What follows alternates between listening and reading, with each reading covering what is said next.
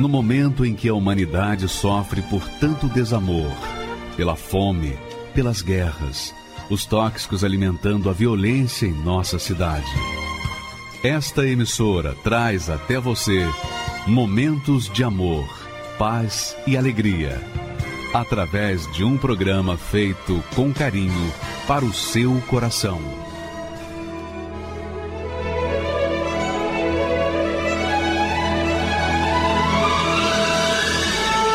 E agora, com você, a Palavra Amiga do Bispo Macedo.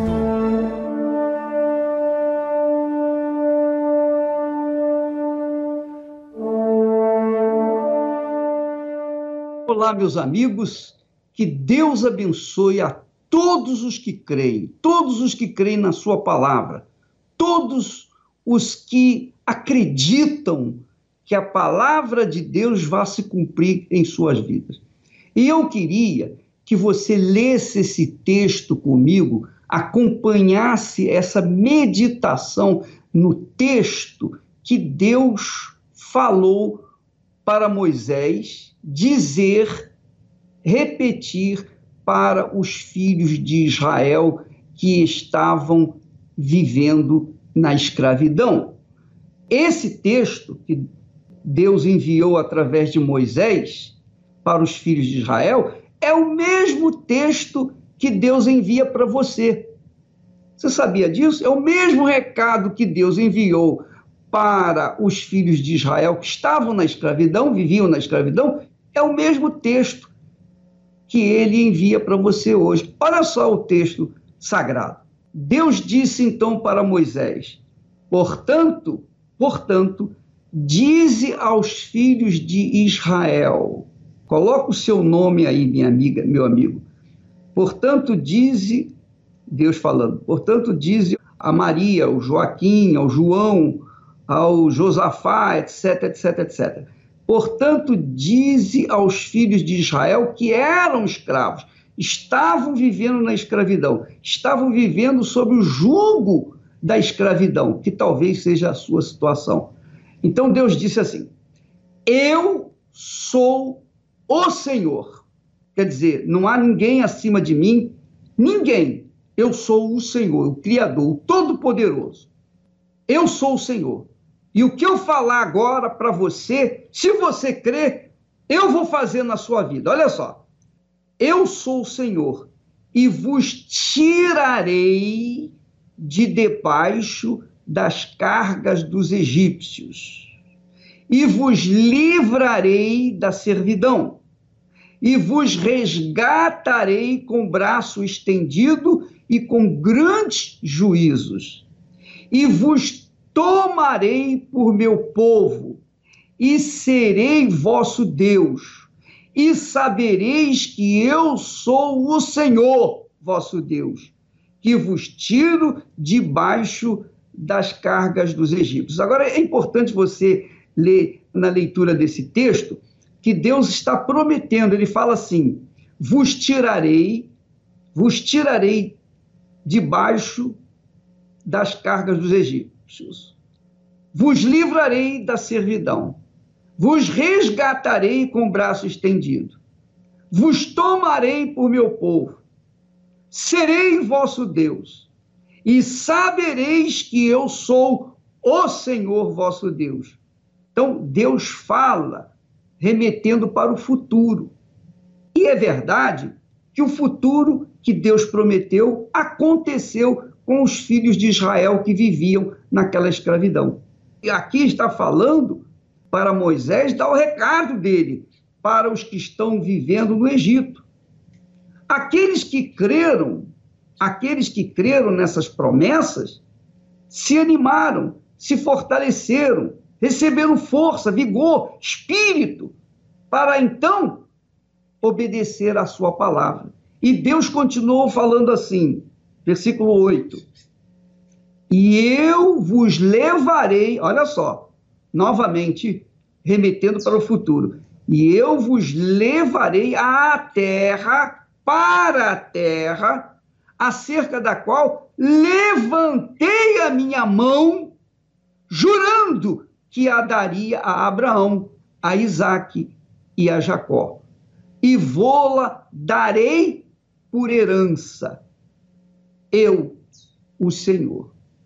Agora, é importante você notar o seguinte, minha amiga, que todas essas promessas foram cumpridas em parte para os filhos de Israel. Mas Deus não queria só cumpri-las em parte para Israel, ele queria cumprir para todas as pessoas, mesmo que não fossem filhos de Abraão, de Isaac e de Israel. Porque quando o Senhor Jesus morreu lá na cruz, antes de morrer, Jesus disse assim: o Deus Filho disse assim: está consumado. Quer dizer, está feito. O que eu prometi lá no Monte Sinai, agora está consumado, está feito, está realizado. Quem acreditar nas minhas palavras, quem acreditar nos meus juramentos, quem crê na minha palavra, vai tomar posse da vida com abundância que eu prometi enquanto estava com os discípulos.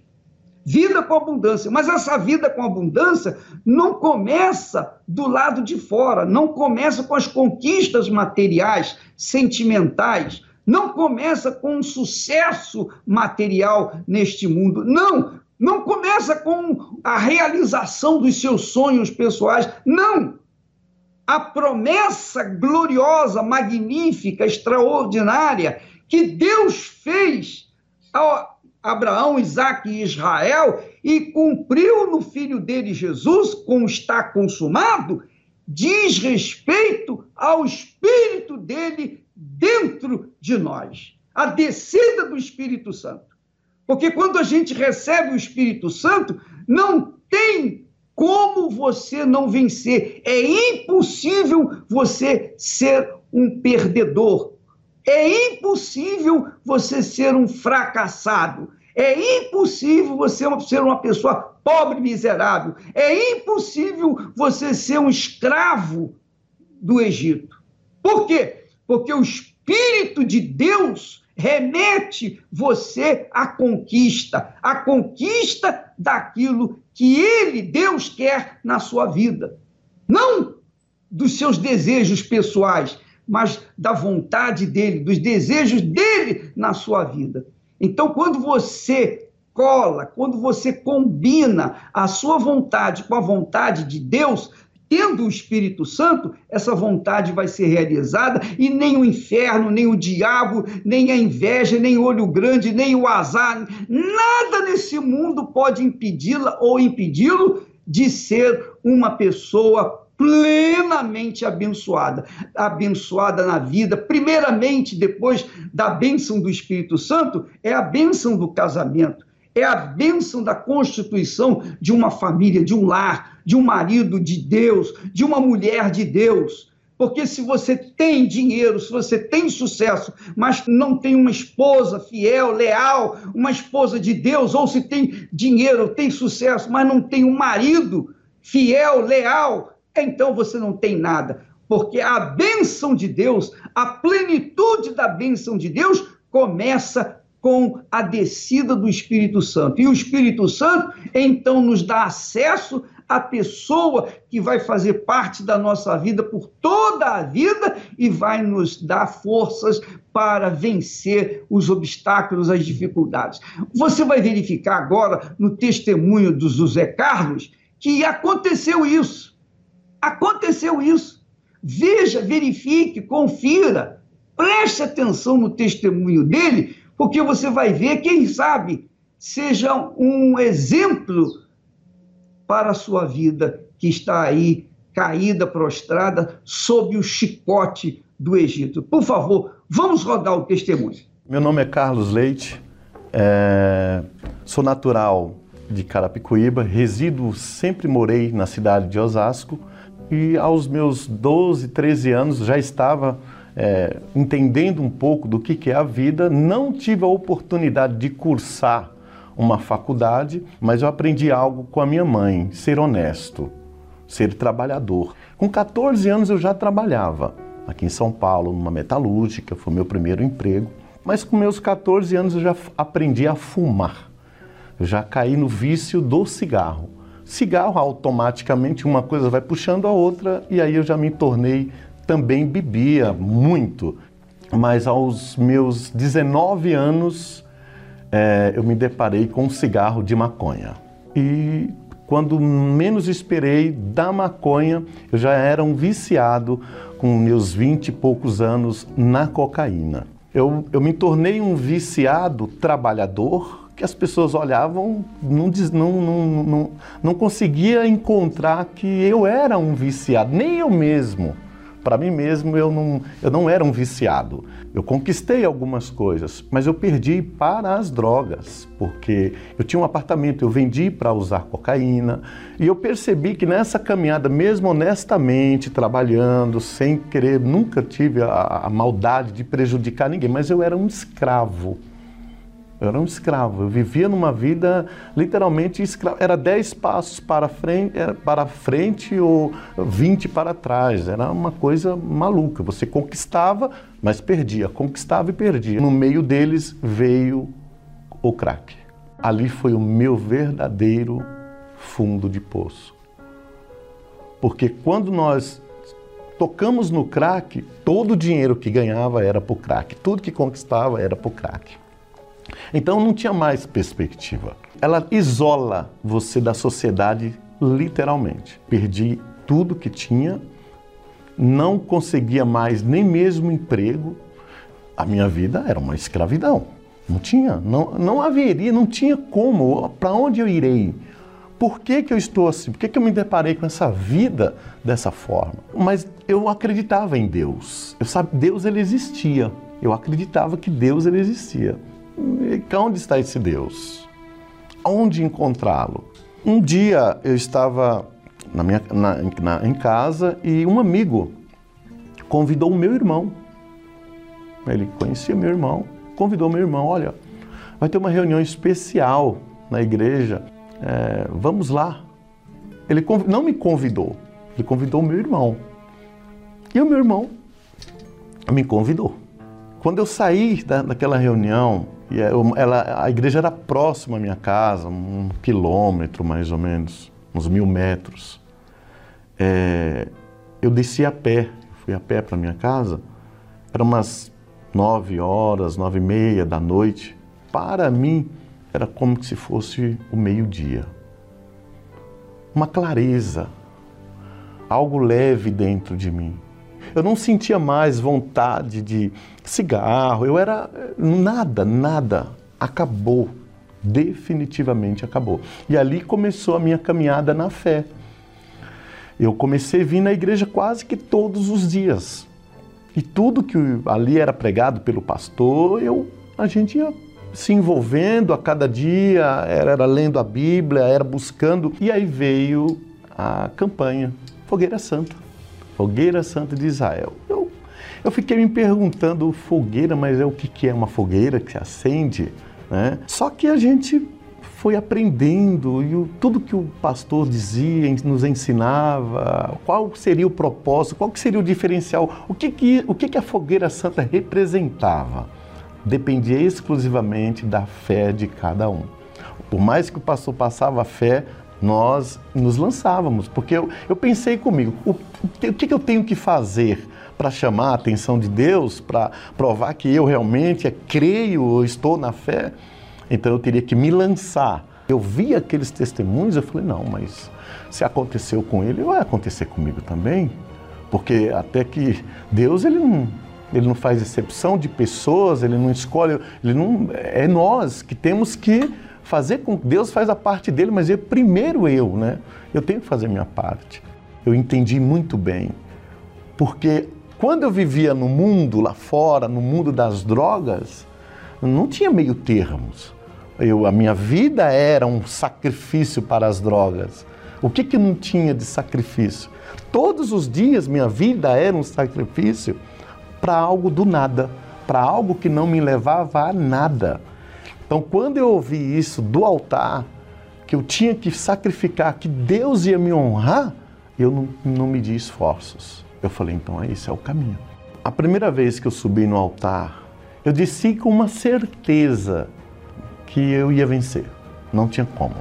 Eu não desci com insegurança ou um vazio dentro de mim, ao contrário, com uma certeza de vitórias. E a minha vida começou a mudar assim, com muita naturalidade. Então Deus a cada dia ele me dava visões, ideias diferentes. Até o ponto de um belo dia eu vi, eu trabalhava num segmento que não tinha nada a ver com esse até, um, até o ponto de nós nos depararmos com o mercado financeiro, mercado de investimentos. Nós iniciamos o trabalho e fechamos um contrato com uma empresa americana e ali a nossa vida começou a mudar. Conquistamos apartamentos, terrenos, carros importados, carros dos sonhos. E a nossa vida hoje é essa: casado, três filhos, me deu uma família maravilhosa, filhos maravilhosos, negócios que eu faço hoje altamente lucrativos. Conheço vários países afora, conheço o nosso país praticamente todos os estados, porque a gente trabalha dando palestra, também sou palestrante, é, consultor financeiro. Não tem como eu estar aqui fora do poder de Deus. Não tem explicação. Foi Ele que fez tudo isso na nossa vida. Não tem como. Eu não tenho, eu não tive a oportunidade de cursar uma faculdade. Não terminei nem o segundo grau.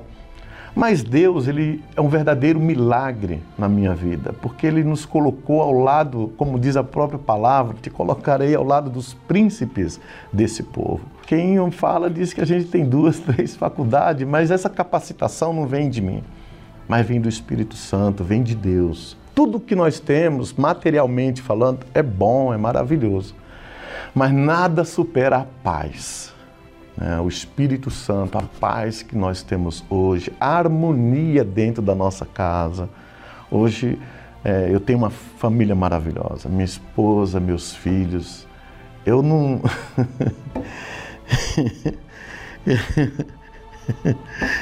é, eu não sei como. É algo muito forte. É só o Espírito Santo que me capacita. Eu sou grato. Grato a Deus e grato à Igreja Universal, grato a esses homens maravilhosos, aos propósitos. Eu mesmo me desafio a fazer desafios, porque eu sei que é do altar. O meu nome é Tiago Santos, eu tenho 36 anos, eu sou policial militar aqui no estado do Rio de Janeiro há 17 anos. E eu venho de uma família onde na minha infância eu me recordo de muitas brigas entre os meus pais, é, havia muita traição no meu lar. E eu tenho certeza que por causa disso a minha mãe foi a, a primeira a chegar na igreja.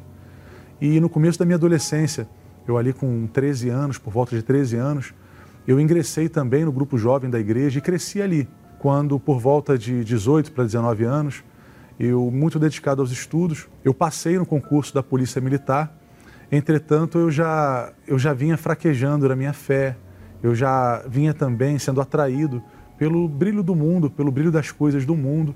Foi onde pouco a pouco eu, eu acabei me afastando, também é, fazendo novas amizades, é, me envolvendo com, com mulheres, com, com pessoas, todos os dias praticamente, não era o final de semana. Todos os dias eu ia para uma boate, para um, um bar, para um pagode, para um samba, o que fosse.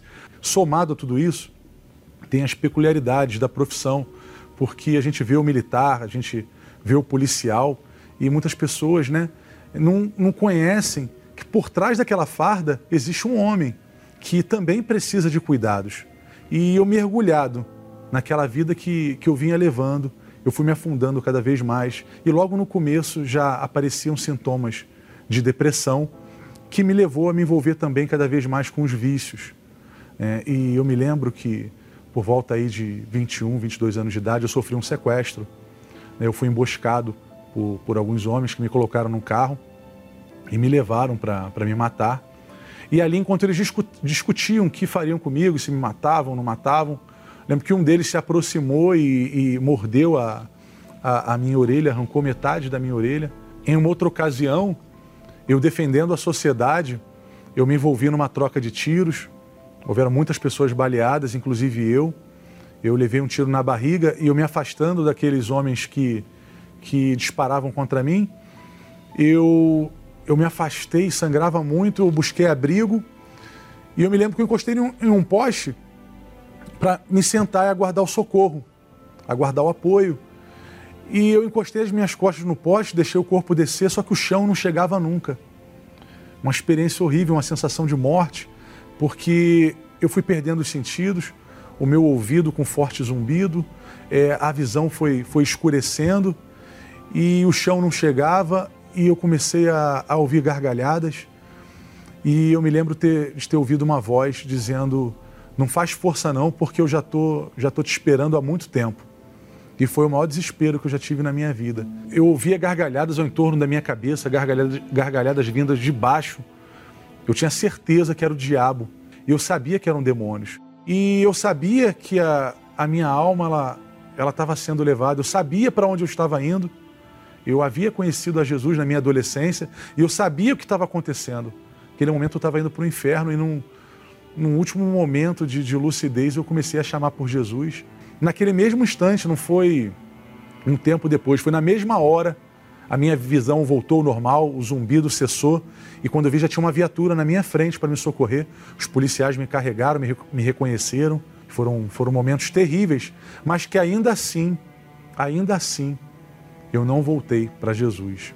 A partir daí, eu me tornei uma pessoa cada vez mais violenta, ao ponto de eu que outrora tinha servido a Deus na minha adolescência, tinha seguido o Senhor Jesus, no quartel aonde, aonde eu sirvo, as pessoas me colocaram o apelido de Diabo, porque meu nome, meu nome é Tiago Santos, no quartel também é, e as pessoas me chamavam de Diabo Santos, porque aonde eu estava havia um problema e eu fui me aprofundando cada vez mais nos vícios, eu me tornei dependente químico, ao ponto de que o meu comandante, sem saber o que fazer comigo, ele, ele me internou numa clínica psiquiátrica. Eu saí das atividades de rua e fui internado em uma clínica.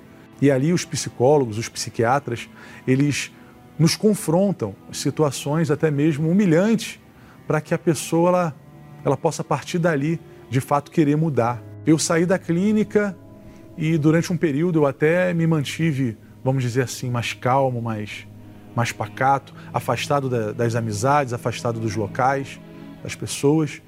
Havia um momentos quando eu, tava no, eu estava no, nos bailes que Deus falava comigo, rapaz, o que você está fazendo aqui? Você sabe que o teu lugar não é aqui. Foram, foram duas ou três vezes, foram muitas vezes. E nesse dia, quando eu tive essa sensação nessa, nessa boate em que eu estava, eu saí pela rua correndo, eu me, eu me joguei dentro de um canal. Ao mesmo tempo que eu queria a morte, no fundo o que eu queria era voltar para Jesus, mas eu não tinha forças. E aí, essa tristeza que foi me consumindo, chegou a um ponto que um dia eu sentei na beira da minha cama, eu coloquei a minha arma na cabeça, experimentei no queixo, experimentei na nuca, tentando localizar qual seria a parte é, mais, mais eficaz para que eu fizesse um disparo na minha cabeça, para que não houvesse a possibilidade de eu ficar vivo e ser hospitalizado. Então, ali eu pensando nisso, e quando eu tomava coragem, eu me lembrei do inferno. Eu me lembrei o que aconteceria se eu levasse aquele, aquele plano adiante.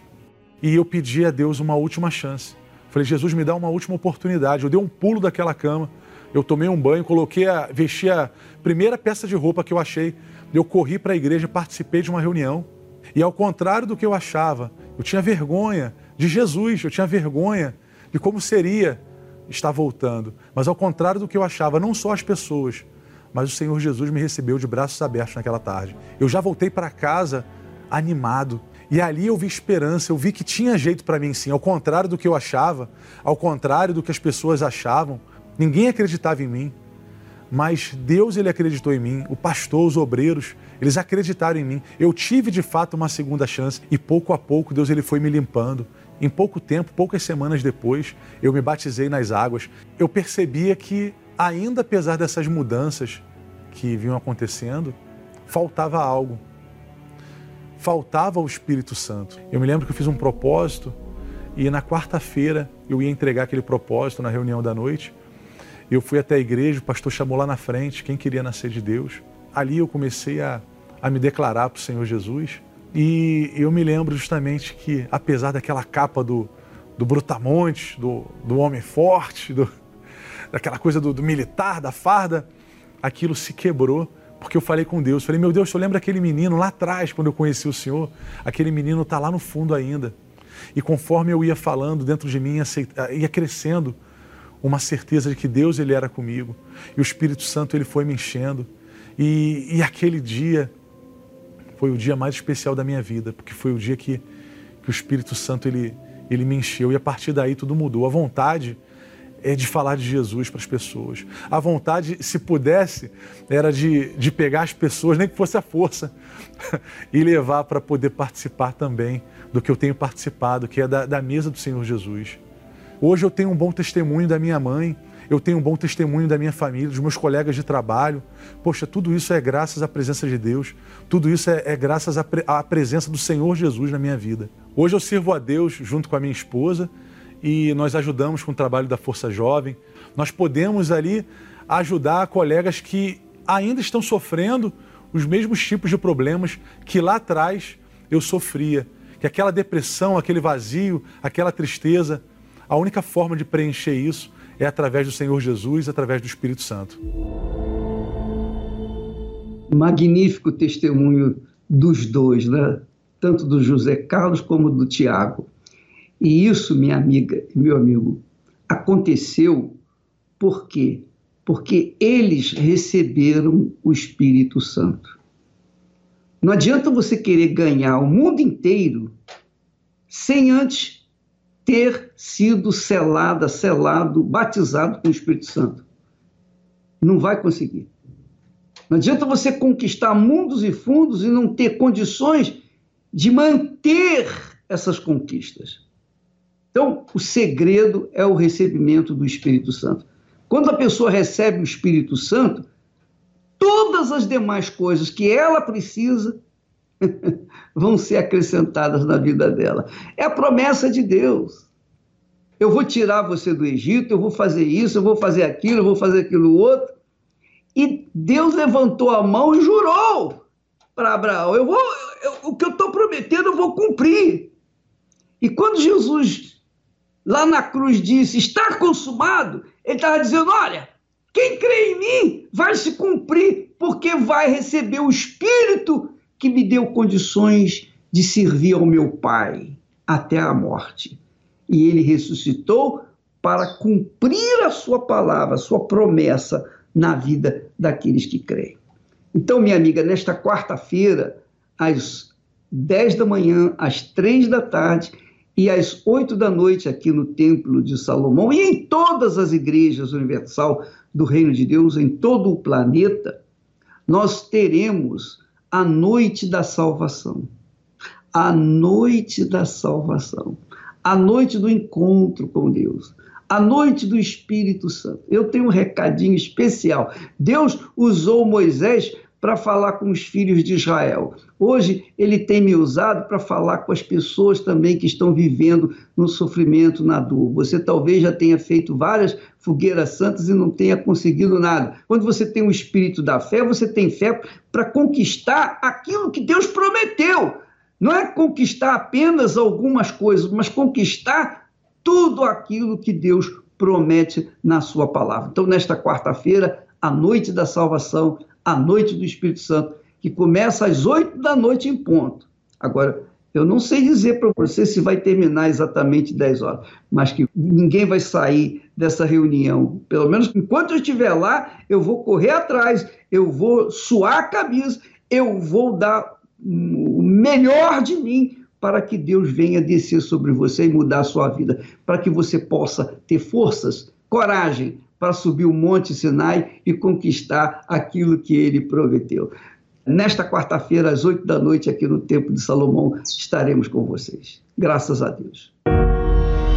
Responda essa pergunta: Para onde vai a sua alma? 2019, infelizmente, foi um ano marcado por muitas tragédias e morte. Anônimos e famosos pessoas que não imaginavam que neste ano a morte bateria em sua porta. A morte de Ricardo Boixá, vítima de um acidente de helicóptero, hoje em São Paulo. Mais um desastre em Minas Gerais. O rompimento de uma barragem, desta vez na cidade de Brumadinho. E o avião que transportava Gabriel Diniz, o cantor do hit Jennifer, caiu no povoado de Porto do Mato. A polícia militar informou que há três mortos. Um deles, infelizmente, é o cantor. Morreu nessa madrugada, aos 77 anos, Paulo Henrique Amorim. E nesse momento, o falecimento de Gugu foi confirmado nos Estados Unidos. O Senhor Jesus disse: Pois que aproveita o homem ganhar o mundo inteiro, se perder a sua alma. A grande realidade é que nos preparamos para tudo, menos para morrer. E a sua consciência afirma para onde vai a sua alma. Se você vive no pecado, carrega mágoas, se a sua vida não está de acordo com a palavra de Deus, infelizmente a sua salvação corre risco.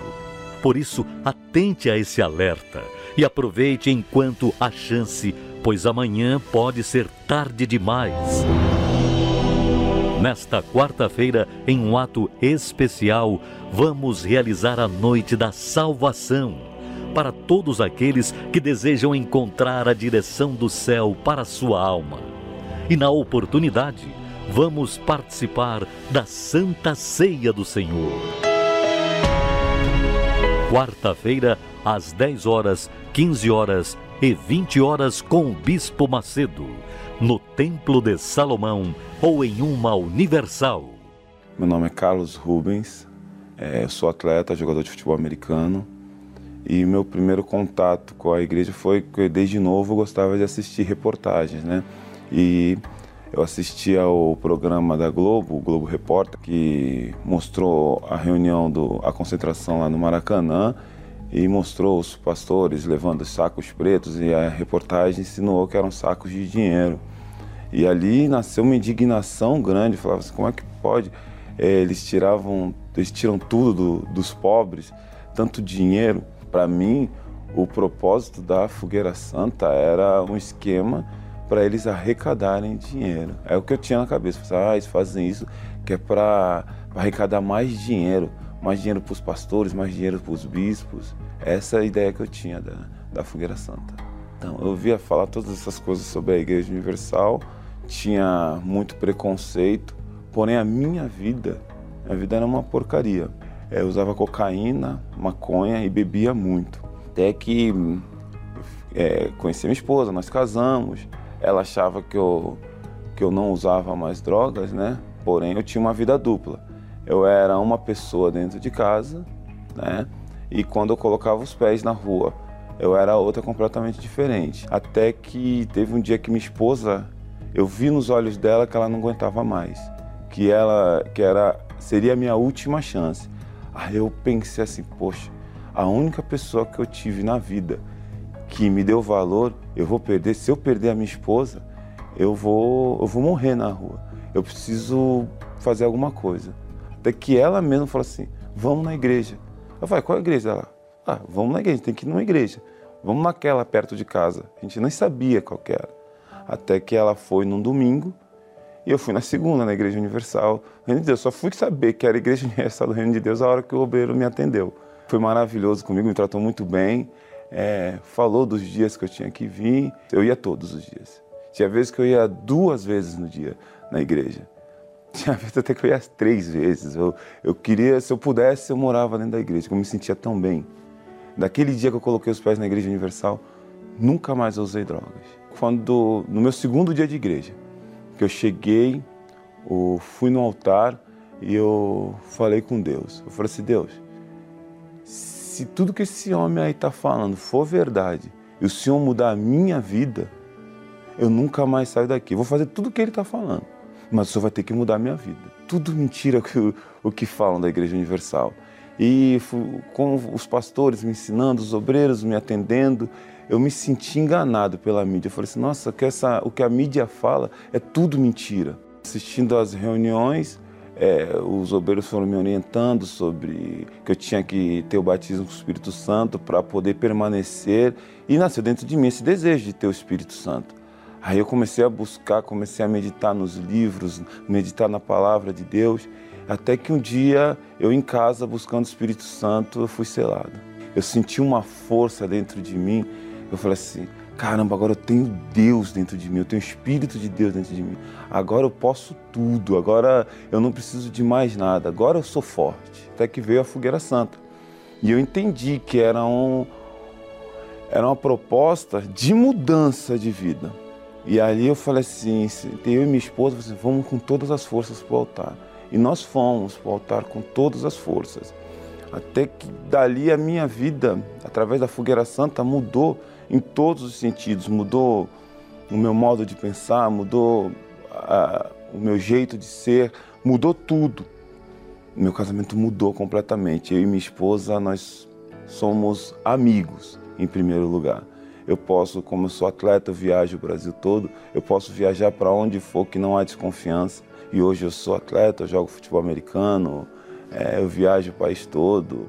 É, inclusive, né, por causa dessa revolta que eu aprendi dentro da Igreja Universal, revolta contra tudo que, que não presta, né? Eu adotei o nome de Carlos Revolta no Brasil, no, no mundo do futebol americano, as pessoas me conhecem como Carlos Revolta. E quando perguntam por que Carlos Revolta, eu falo assim, porque a revolta é a minha força.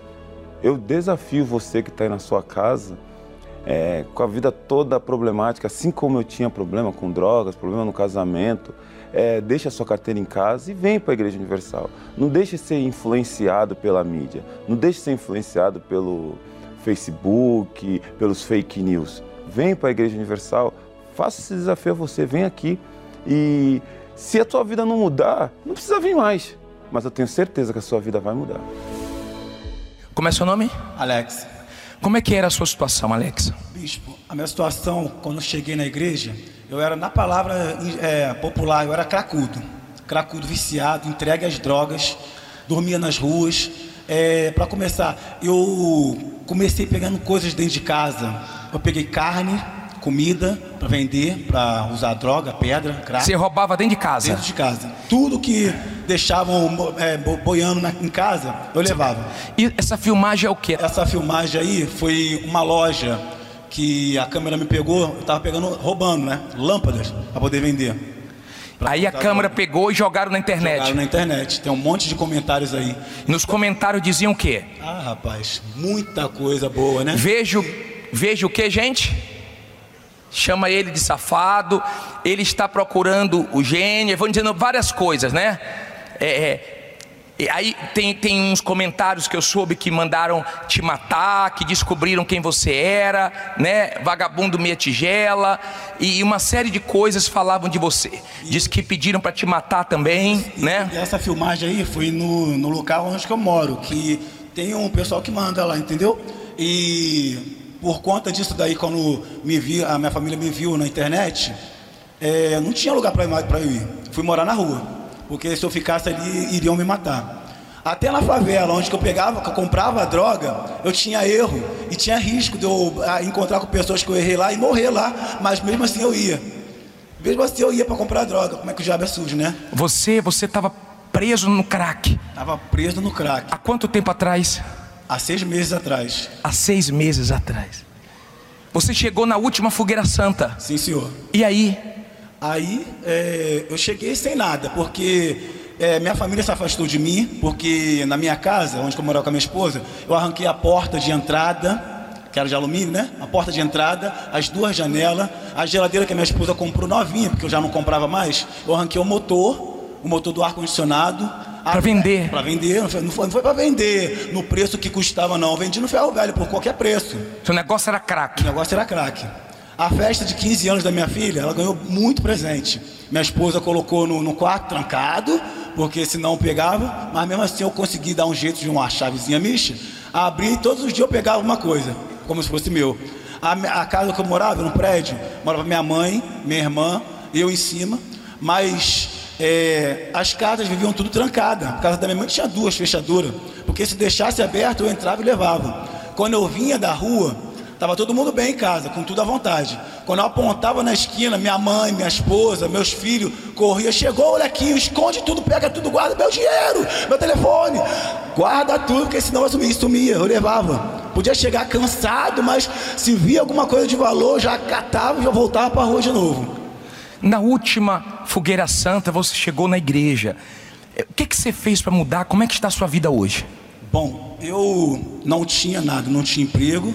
Meus, meu, meus familiares estavam é, longe de mim, eu estava numa casa quebrada, destruída não tinha de onde tirar nada. E, inclusive, o pastor chegou a passar por mim na rua, catando reciclagem. Me viu. Você foi Aí, catar reciclagem para fazer seu voto? Isso, eu estava catando reciclagem. Aí ele me viu. Aí, quando eu cheguei na igreja, ele poderia me oferecer uma cesta básica, uma ajuda para levar algum alimento para casa? Não, ele me deu o envelope. O envelope da Fogueira Santa. Então, eu aceitei e pedi a Deus direção para poder fazer aquele voto se cumprir, né? fui catar reciclagem. Eu não tinha de onde tirar dinheiro, mas eu peguei. E eu fui gerar meu, meu, meu sacrifício através da reciclagem, catando, tirando coisas do lixo, consertando. Cons... Aí montei um bazarzinho na rua, arrebentou. Vendi que ninguém entendeu, nem, ninguém entendia. Não, tava... não usou crack, não? Não. Colocou no envelope? Coloquei tudo no envelope. Lembra-se um valor mais ou menos? 700 reais. 700 reais. 700 reais. De seis meses para cá, como é que está a sua vida? de seis meses para cá, a minha vida Deus transformou, porque eu não tinha nada. Eu consegui montar meu, a minha primeira loja, aí Deus já trouxe a minha família para perto de mim, é, trouxe, trouxe para a casa de Deus também, que eles são convertidos hoje, graças a Deus. Montei meu, meu, meu primeiro comércio, Deus me deu um carro, montei minha segunda loja. Hoje eu moro num apartamento, minha família está perto de mim, graças a Deus. Cadê a família dele? Vem cá. Aqui.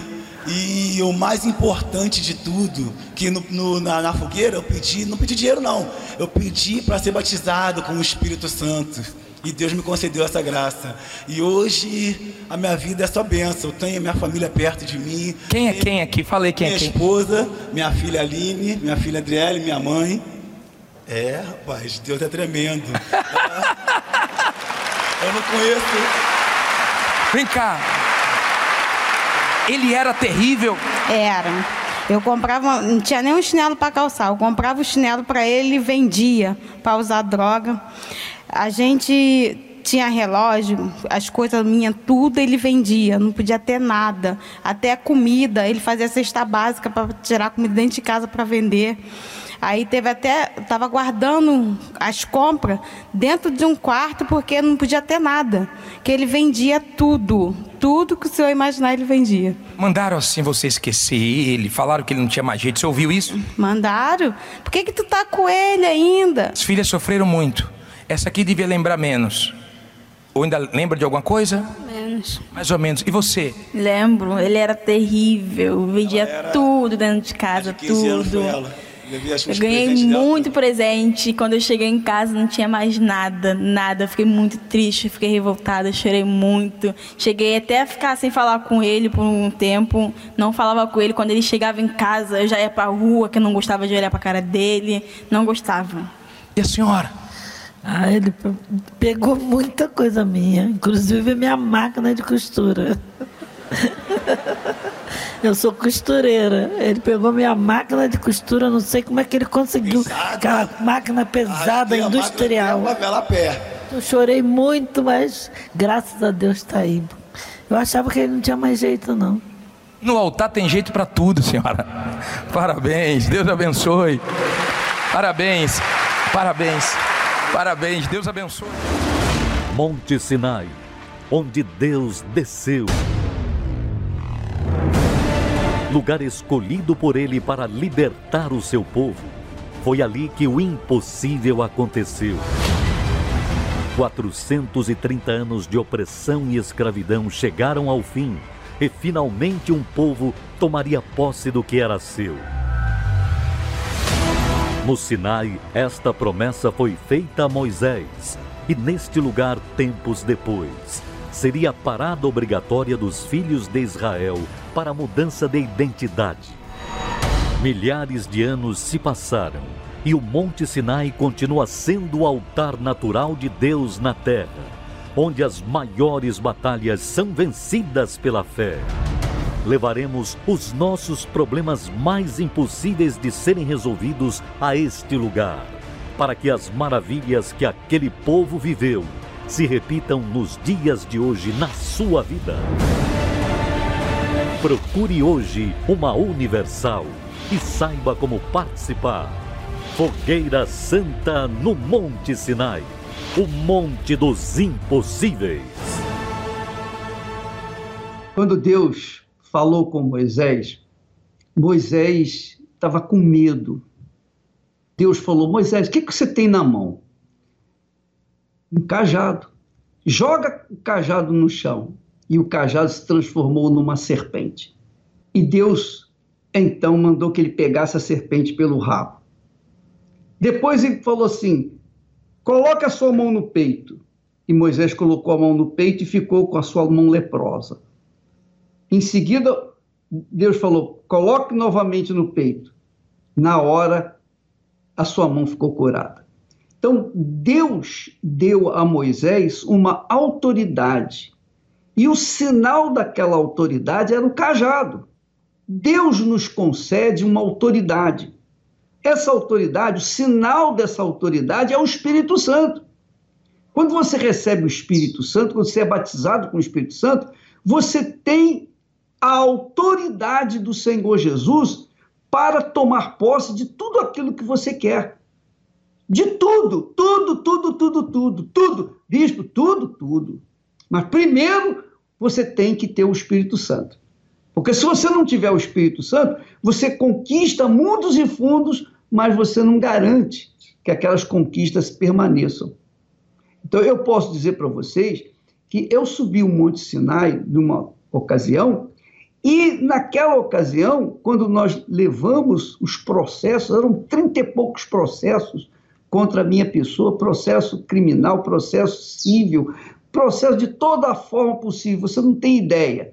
Eu estava, como se diz, eu estava preso como uma mosca numa teia de aranha, eu estava preso de tantos processos. Só teve um jeito, eu subi no Sinai com esses processos. E aí Deus ouviu a minha oração. E eu já era homem de Deus, eu já tinha o Espírito Santo, mas Deus me iluminou, me deu aquela visão de que só no Sinai eu resolveria aqueles processos todos. E de fato, foram caindo um por um, foram todos foram caindo e não tem mais nenhum, zero hoje. Por quê?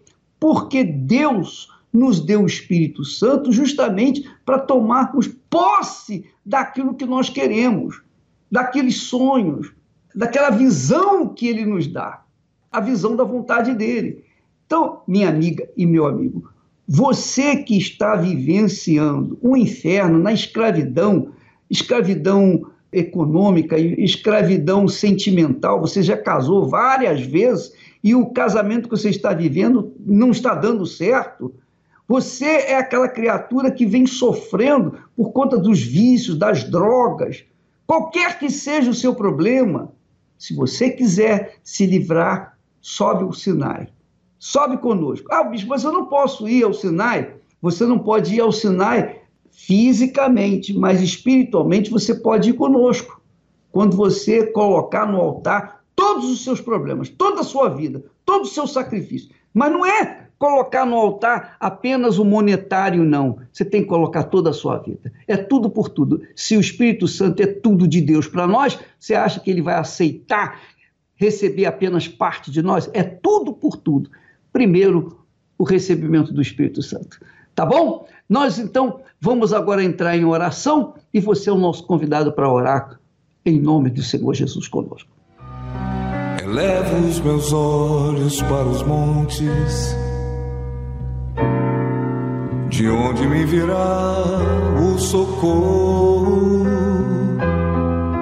O meu socorro vem do meu Senhor,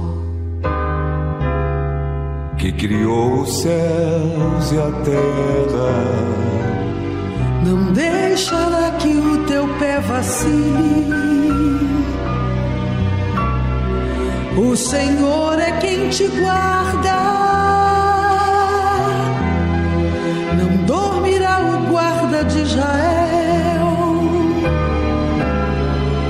Pois Ele é o Deus